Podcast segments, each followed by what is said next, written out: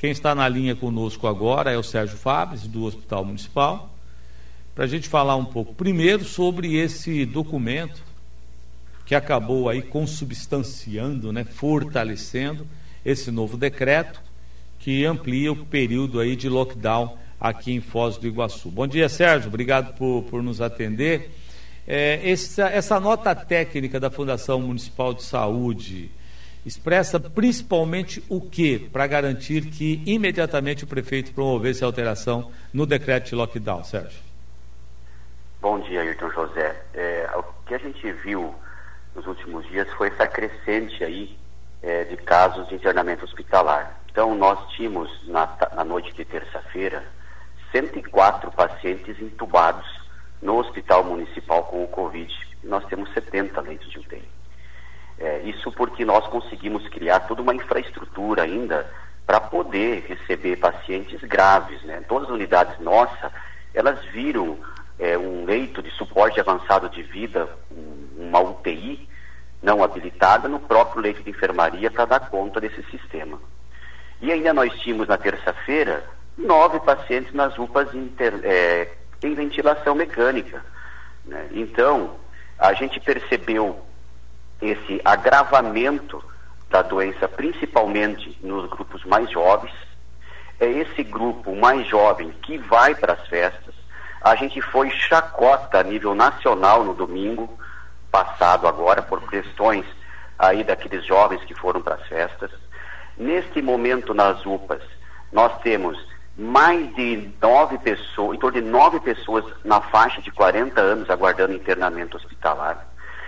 E o que a gente tem percebido é nos, não é no comércio, não é na, na, nesses momentos, é nos finais de semana que as coisas acontecem. É festa familiar, é festa embalada, não dá mais para permitir esse tipo de situação. E também, Ayrton, nós pedimos isso alegando que nos finais de semana aumenta um número considerável de acidentes de trânsito, hum. que também ocupa leitos de UTI. Então, está na hora da população, agora sim o hospital entrou nessa, nesse jogo. Se a população não vai fazer a sua parte, nós vamos pedir.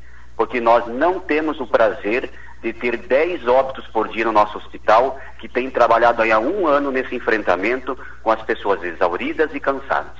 Ô, ô Sérgio, vamos falar agora sobre é, a macro. Ontem, se eu não me engano, 145 ou 154, eu posso estar alterando o número. Esse era o número de pessoas esperando por um leito de UTI na macro. É a macro regional sétima, oitava, a nona, a décima e a vigésima, né? Que integram aí a macro regional oeste. É, e Foz do Iguaçu, 29 pessoas aguardavam por leite de UTI. Qual que é a nossa realidade hoje? Hoje, Ayrton, a situação é um pouco melhor, né? Infelizmente, por conta dos óbitos que nós tivemos, né? Então, é, também teve altas, mas aquele número de óbitos, a gente conseguiu absorver alguns pacientes das enfermarias, essas enfermarias mais avançadas de suporte de vida, né? Então, a gente deu, ainda estamos acima de 100% das UTIs, né, porque nós temos gente no pré-respiratório, que eu, eu, repito, é um leito de suporte avançado de vida, como se fosse uma UTI, né, mas o importante é que depois ele vá para uma UTI de maior complexidade. Então, assim, ainda estamos nessa situação. O que a gente tem visto é, não é uma diminuição do número de casos. Nós não temos visto isso, nós temos visto ao contrário, né? As medidas foram tomadas a gente percebe que a volta do comércio, de certa forma, em 30% para todo mundo foi até melhor, porque a, a, isso dividiu a população, porque tinha uns que estavam 100%, outros, outros zero, então isso acho que foi tranquilo. Né? Mas, fundamentalmente, a gente vê que não há leitos na macro-regional e no estado e no Paraná. Né? Não é só no fora do Paraná. Então, a gente precisa ter atitudes mais firmes em relação. Nós temos relatos de, de pessoas que chegam no hospital que falam que pegaram o Covid em festa familiar, onde juntaram 10, 12 pessoas. Né? Teve famílias que perderam pai e mãe é, é, em dois dias por conta de festa familiar. O que a gente quer com essa medida, e repetir, é que neste final de semana as pessoas não façam, nem, não façam nenhum tipo de festa, aglomeração entre as famílias, entre tanto no ambiente familiar quanto externo. A gente, é, daí me pergunto, é só um dia, é só uma noite de sábado? Mas é aí que a coisa acontece. Quantas pessoas se reúnem no final de semana com a possibilidade de transmissão de vírus? É isso que nós temos que fazer. O melhor tratamento que tem é a prevenção. Nós estamos falando isso desde o início. Certo. Ô, ô Sérgio, eh, nós conversamos aqui com o chefe da, da Regional de Saúde de Toledo e ele já reclamava falta de insumos por lá. E quando nós falamos em insumos, são é, questões prioritárias, né? principalmente para o funcionamento de UTI. Nós estamos falando de medicamento. Né? É, como é que está a situação por aqui, Sérgio? Nós estamos numa situação que não tem faltado insumo. Né? É, há uma dificuldade no único medicamento, que é o Propofol, a nível estadual e, e nacional. Tem dificuldade com o Propofol, nós temos no hospital ainda mas é um medicamento que ele é, pode ser substituído por outros sedativos. Né? Então, isso é importante destacar. É, Ayrton, nós temos uma vantagem aqui, que a gente sempre agiu muito rápido dentro da Fundação Municipal de Saúde. Nós nos antecipamos, criamos leite, nos antecipamos e trouxemos ventilador, nós antecipamos e compramos os medicamentos, e agora, é, é, com esse apoio da Itaipu Nacional, para insumos é que a gente vai reforçar muito os nossos estoques para poder fazer esse enfrentamento nos próximos três meses. Né, que sem isso a gente estaria com dificuldades financeiras de adquirir, porque a população também precisa entender que o leito de UTI Covid não é um leito barato, é um leito caríssimo, né? Então isso, isso se não fosse suporte financeiro da Itaipu, a gente estaria com grande dificuldade. Hoje a Unioeste aproveitar, Ayrton, aí, a Rádio Cultura, pela amplitude da sua audiência, Hoje a Unioeste lançou o edital que está aberto para contratar 30 enfermeiros recém-formados, tá? Para dar o suporte aí para o nosso hospital, porque o povo está cansado, né? Então aí fica aí para o pessoal que tem interesse, vai estar tá aberto o processo de seleção, tá? Para que na semana que vem a gente talvez consiga reforçar aí as nossas equipes, né? Com pessoas qualificadas aí para nos ajudar nesse processo de enfrentamento. Ô Sérgio, ontem eu acompanhei também a situação de Cascavel, a substituição e o fornecimento de oxigênio. Né? Aqui em Foz nós tivemos a troca é, do, do, do, reservatório. É, como é que está essa situação que também é preocupante, o fornecimento de oxigênio, Sérgio? Essa é uma preocupação a nível nacional. É, inclusive, a gente já está fazendo um estudo para colocar um segundo tanque no hospital municipal, né, se continuar com o volume desse jeito. É, não tem faltado oxigênio ah, para nós, mas o problema é ter a capacidade é, das empresas na produção. Né? Então, é, essa logística acaba ficando complicada para as empresas fazer. E daí a empresa White Martins, que a gente tem, detém um contrato, está inclusive fazendo uma análise técnica para a viabilização de mais oxigênio. Também na UPA Morumbi, eu autorizei ontem, eh, já na semana passada, a gente vai instalar um tanque de oxigênio também na UPA Morumbi para a gente não trabalhar com um sistema de cilindros, hum. né? Porque antes não justificava cilindro, mas agora devido a essa alta demanda na UPA, nós vamos ter que mudar também o sistema de oxigênio lá para um sistema mais é, com maior capacidade.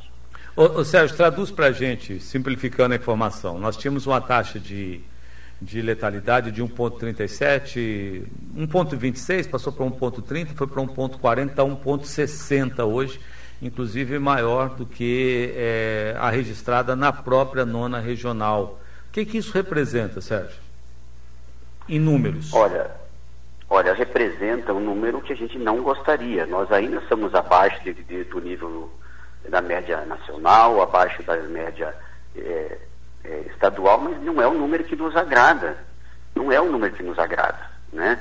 O que a gente tem visto, Ayrton, é a gravidade desses pacientes que estão chegando. Eles não são mais aqueles pacientes que nós tínhamos no início da pandemia. E aqui eu quero que fique um alerta para todos. É, tem muita gente que procura, às vezes, por um tratamento né, alternativo sem uma, um acompanhamento médico busquem, a todo mundo tem a liberdade, todo mundo tem opção de escolher um tratamento ou um médico, mas que busquem um médico, que não façam automedicação. Né? Porque a gente vê muitos que estão chegando grave, foram fazer exames na farmácia e acabam auto, se automedicando né? e acabam chegando grave no hospital.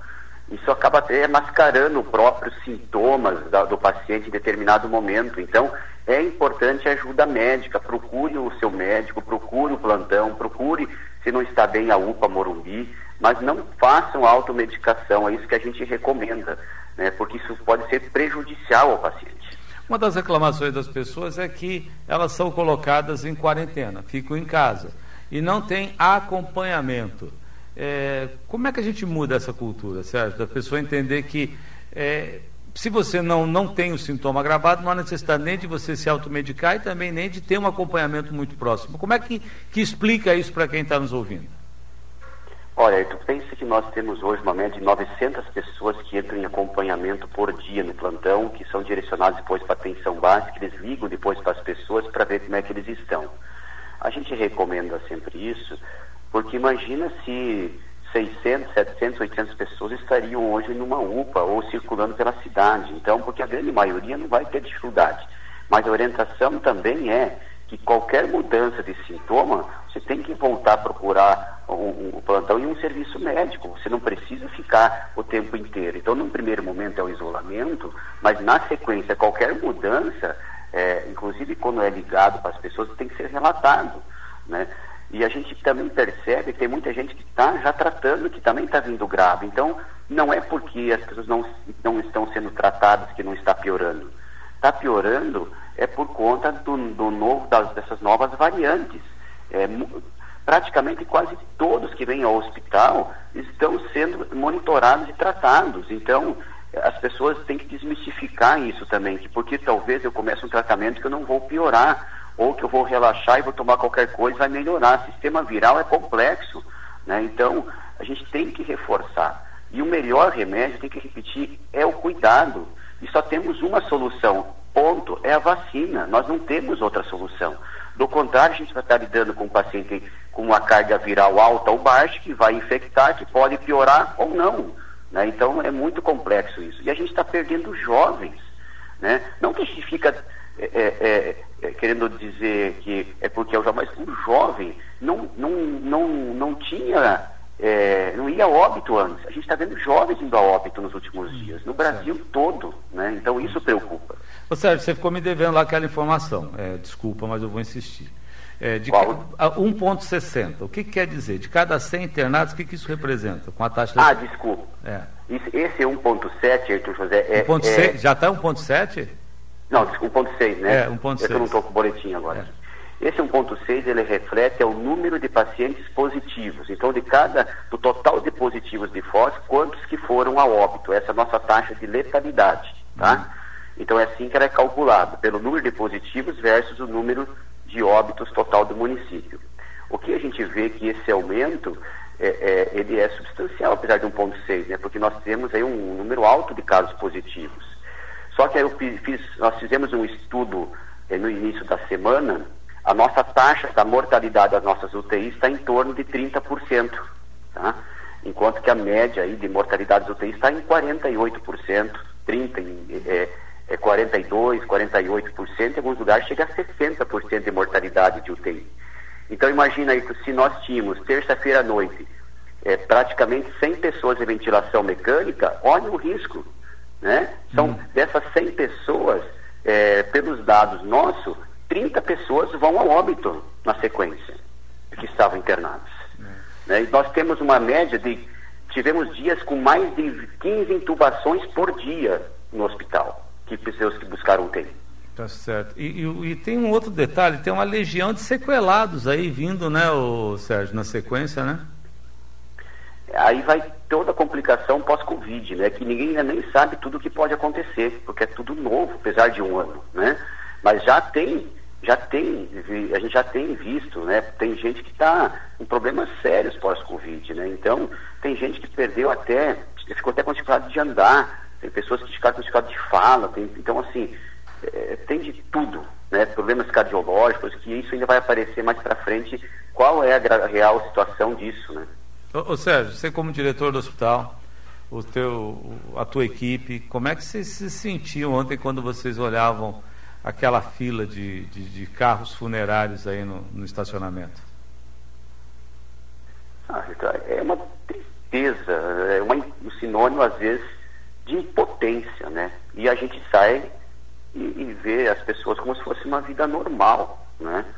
Então, assim, isso é muito triste Né? Nós chegamos ao ponto de, de ter acabado as vagas na, na, na nossa câmara fria, dentro do hospital que nós temos lá. Então, veja, isso é muito triste, ninguém quer isso, né? E por isso que a gente pede medidas mais firmes nesse final de semana, né? Porque a gente não quer ver cenas dessas, ninguém gosta de ver uma cena dessa, né? Se é impactante para a população, né, que vê isso agora pelas mídias, você imagina para quem está no dia a dia, né? Isso é muito triste para todos nós. É, já foi necessário é, escolher quem vai para o respirador, quem vai para o aparelho, é, ou ainda não chegamos a esse ponto?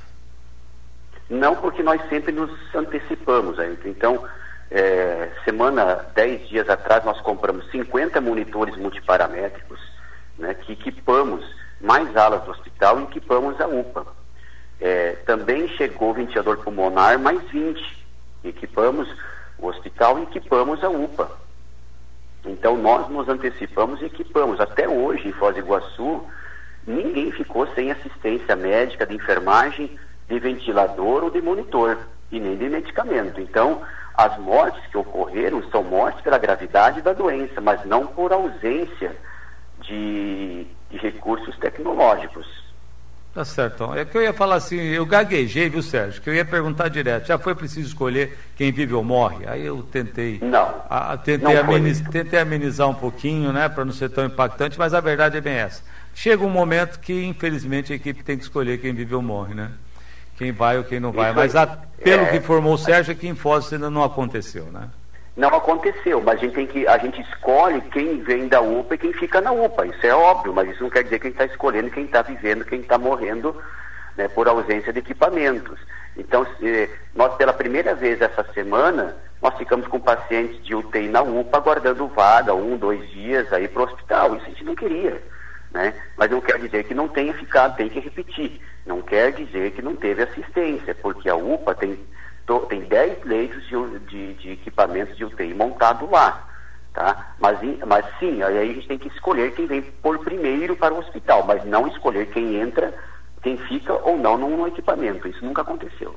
Muito bem, Sérgio, obrigado por sua gentileza nos atender, tá? Um abraço, bom trabalho aí. Obrigado, Ailton. Valeu. Conversei aqui com o Sérgio Fabres, né? Nós estamos com uma situação complicada e, e o alerta de toda a equipe é que as pessoas compreendam que é preciso conter a circulação das pessoas e dos vírus, porque as pessoas são vetores dos vírus, ou do vírus, né? Então, hoje o hospital é, demonstra que foi bem equipado, a gestão da saúde demonstra que teve é, uma preocupação importante antecipando os casos, e a nossa situação não é pior graças a isso, mas mesmo assim estamos em uma situação extremamente crítica. Doze mortes ontem.